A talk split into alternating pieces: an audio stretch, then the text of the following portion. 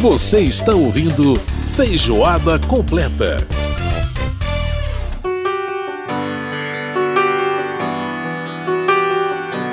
Estamos de volta com feijoada completa desta semana. Lembrando que você pode participar do nosso programa mandando seu e-mail para rádio@câmara.leg.br. rádio@câmara.leg.br.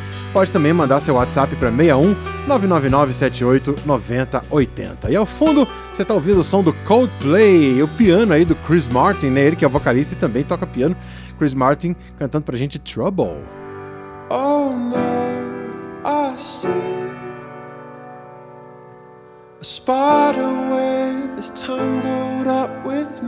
Tá uma outra banda britânica de muito, muito sucesso, né? É, essa, essa música Trouble foi tema, inclusive, da série Smallville. Não sei se vocês lembram daquela série que tinha o Superboy, né? O Smallville. É, foi um dos temas dessa série, foi essa música Trouble do Coldplay, cantando aí pra gente mais uma banda britânica. Bom, vamos então falar de Copa do Mundo?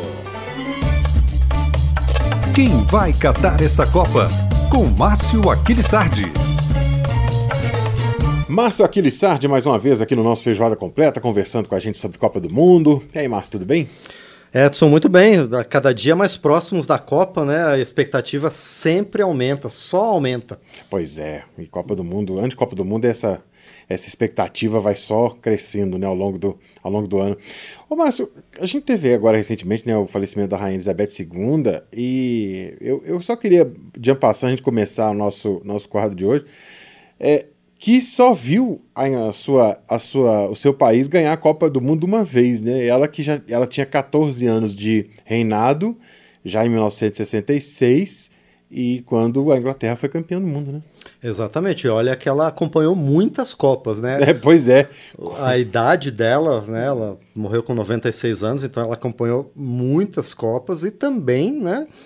Ela é foi rainha, né? Ao longo de muitas Copas que aconteceram. E realmente a Inglaterra só ganhou uma Copa. Lembrando que a Inglaterra passou a participar das Copas do Mundo apenas a partir de 1950, né? Antes uhum. ela não se dignava a disputar o esporte que ela criou contra outros países, né? é, exatamente. Aliás, tem uma história muito curiosa sobre a Copa de 1950, mas que envolve, que envolve a Inglaterra, que é, a Inglaterra ia jogar contra os Estados Unidos, e na noite anterior, lá no Estádio Independência, em Belo Horizonte, cidade que a gente sabe que tem fama de ter muito bar, né? E já tinha um pouco, assim, não era tanto, mas já tinha bastante bar naquela época. E aí, em 1950, a seleção americana foi para uma noitada e tomou todas né, na noite anterior ao jogo contra a Inglaterra, porque tinha certeza que ia perder para a Inglaterra. Só que ganhou, né? Ganhou por 1 a 0. Ganhou por 1 a 0. Um gol de um imigrante haitiano. No estádio Independência. Em pleno rapaz. estádio Independência. Pleno estádio é. Independência. Que é, o que tirou as chances da Inglaterra, que naquela Copa eram quatro grupos. Exato. Com, era para ser 16 times, acabaram sendo só 13, porque alguns desistiram depois das eliminatórias e eh, só passava para fase final o primeiro colocado de cada grupo. É. Como a Inglaterra perdeu para os Estados Unidos, perdeu completamente a chance de chegar em primeiro do grupo.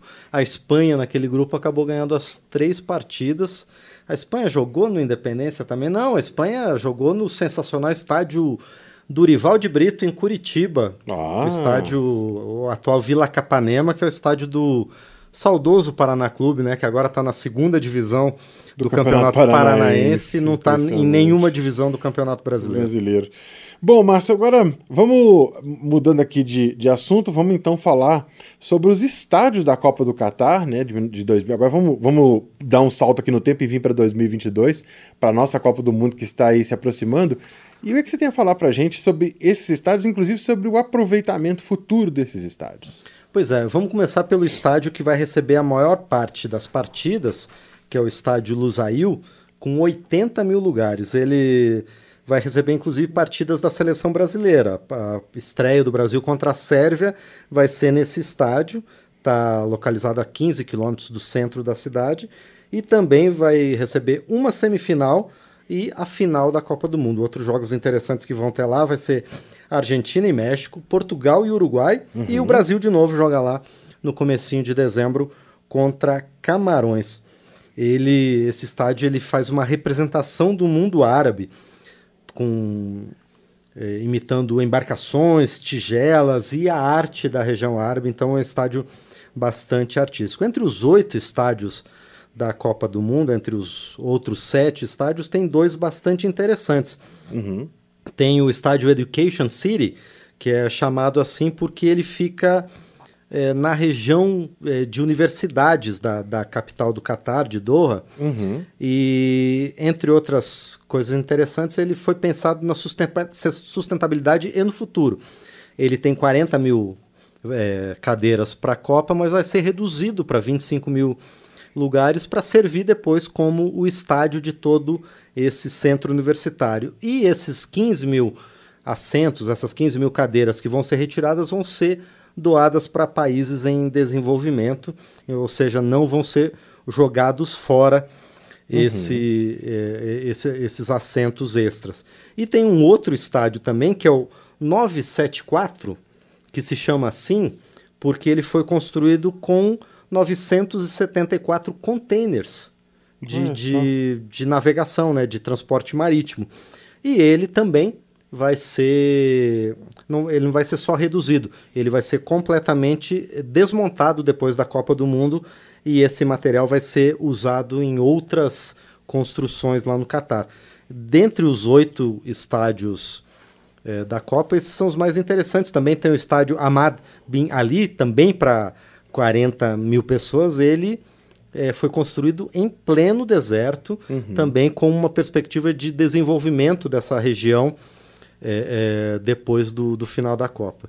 E o que é interessante falar sobre esses estádios e os outros né, que também vão, vão ser palco da Copa do Mundo é que, pela primeira vez, os, os espectadores da Copa vão poder ver duas ou até três partidas no dia, porque os estádios são muito próximos. Né? O Catar é um país muito pequeno uhum. e o sistema de transporte que está sendo desenvolvido lá permite que, no máximo, a pessoa demore duas, duas horas e meia para chegar de um estádio até outro. Então, num, num dia com um calendário cheio de jogos, a pessoa pode chegar até a conseguir ver duas ou três partidas na Copa do Mundo. Se tiver dinheiro para isso, né? É, é, tem, tem esse pequeno detalhe, né? É, Pequeníssimo é. detalhe. Exatamente. É. Quase insignificante, é. mas seria muito importante de fato.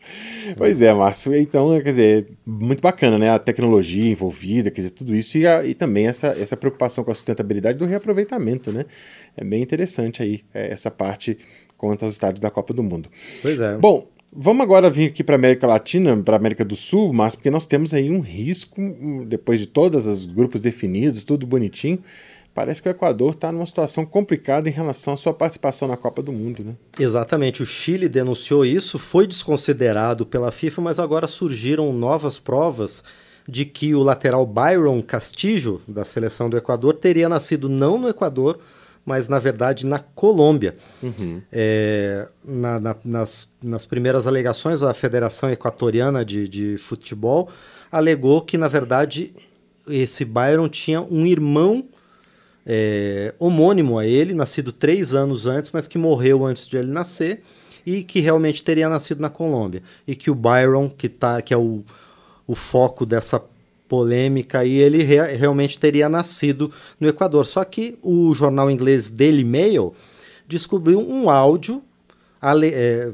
supostamente do próximo do próprio Byron Castilho em que ele admite que nasceu efetivamente na Colômbia três anos é, antes do que a sua certidão de nascimento equatoriana diz. Então os chilenos entraram com com o processo na FIFA.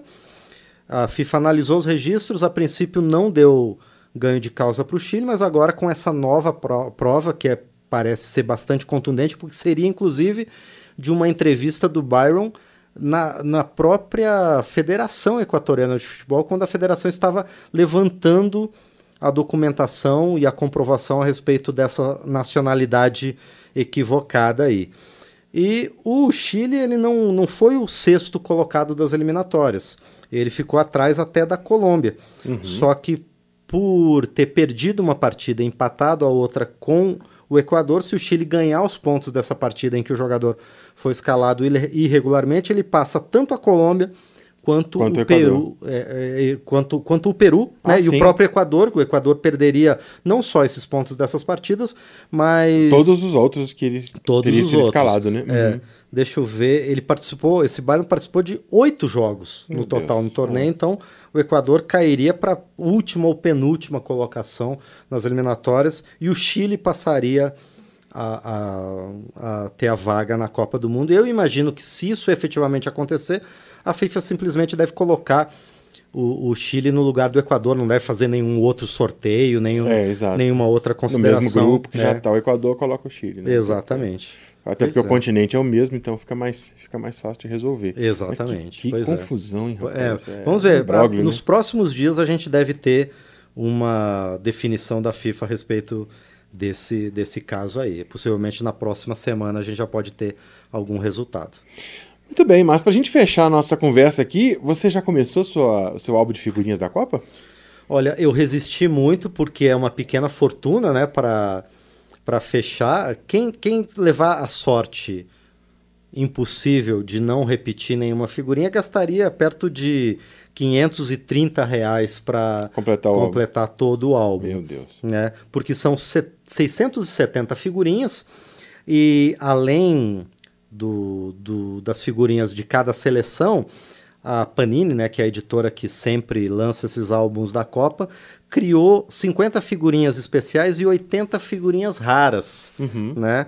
Que estão provocando um verdadeiro frenesi, pessoas oferecendo 10 mil reais pelas figurinhas raras que Gente, que aparecem por aí. Essa, as mais raras entre essas 80 mostram 20 jogadores de destaque na, na competição, entre eles o Neymar, Messi, De Bruyne, Cristiano Ronaldo, Mbappé e tantos outros. Há espaço no álbum para quatro desses, Dessas desses raras. jogadores, entre essas 20 figurinhas raras. Então, quem não tiver todas também não vai deixar de completar o álbum, mas vai ter, né, não vai ter a sua coleção completa. É, Eu e- até agora não consegui nenhum desses, Desses desses, raros. cards raros, não. Pois é, e, e- a, numeração também mudou um pouco. Né? Antigamente era uma, numera- era uma numeração direta, hoje Isso. tá por país, né? Isso, era sequencial. Hoje está por país, então, por exemplo, o Brasil vai do Brasil 1, que é uma foto com toda a equipe, né? O, quer dizer, Brasil 0, o Brasil 1 daí é a, a foto do emblema da seleção brasileira com fundo dourado, sensacional. E em seguida, até 20 vão as, as fotos de cada jogador individualmente. Eu já consegui a figurinha do Neymar, mas a, a do Neymar normal, não essa Neymar rara, porque ela é diferente, Edson. A, a figura normal do, do jogador é com fundo colorido, mas nada de especial. Mas a figura rara tem um, fu- fundo ou dourado, ou prateado, ou bronze. E além da- das figurinhas das, das seleções, também tem figurinhas com símbolos da Copa, né, com os estádios e com as seleções que historicamente ganharam Copa do Mundo. Tem foto da seleção brasileira que, que conquistou a Copa do Mundo em edições passadas, e da Inglaterra, de Sua Majestade a Rainha Elizabeth, que Deus a tenha, né, que também tem a figurinha, essa eu já consegui, inclusive, da, da seleção da Seleção Inglaterra. da Inglaterra. Quer dizer, eu não, né? É dos meus filhos, né? Mas você sabe como é que é, né, É, Edson? é, é aquela história, né? Exatamente. A gente se diverte junto, né? Exatamente, pois é. As brincadeiras de criança, a gente, quando, quando tem filho, quem tem filho volta a ser criança e vai brincar de novo. É, Isso exatamente. importante. Aliás, para divertir, né? Quem está só ouvindo a gente, eu estou aqui Ah, com é. a camisa de uma seleção que com certeza não vai ganhar a Copa, Edson Júnior, né?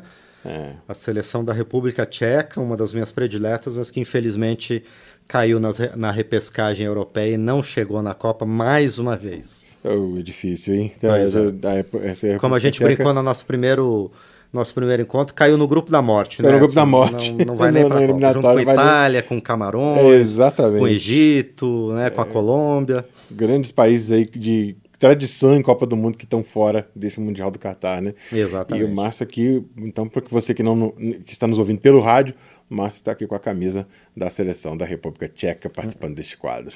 Maravilha!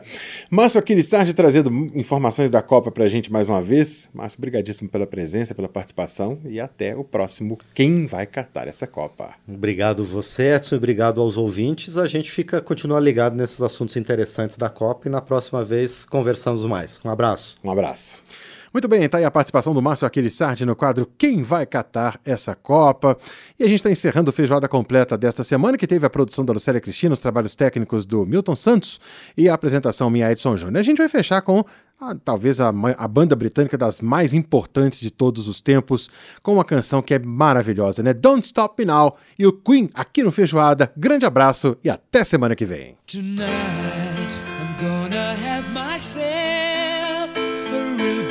time. I feel alive.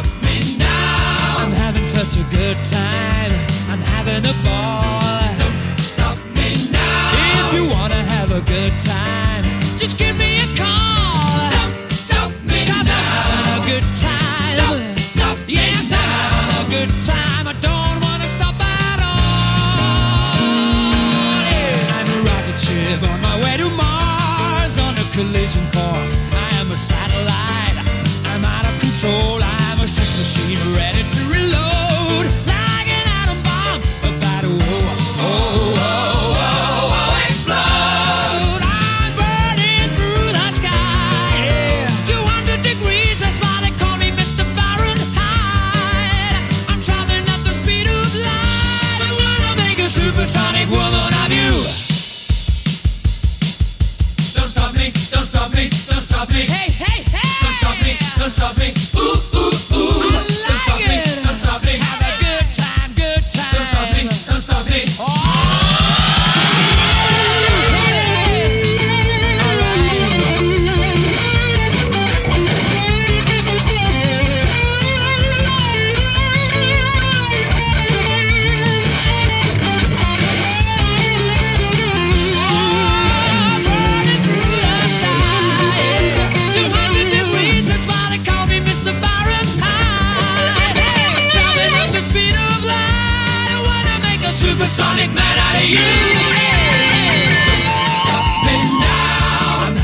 Such a good time. I'm having a ball.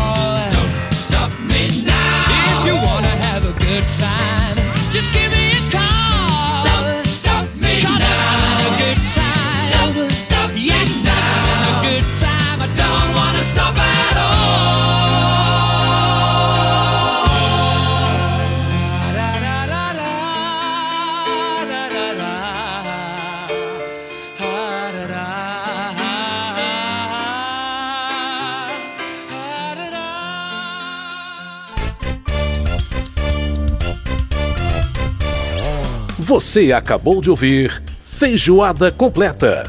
Música e informação com tempero especial para fechar os trabalhos da semana.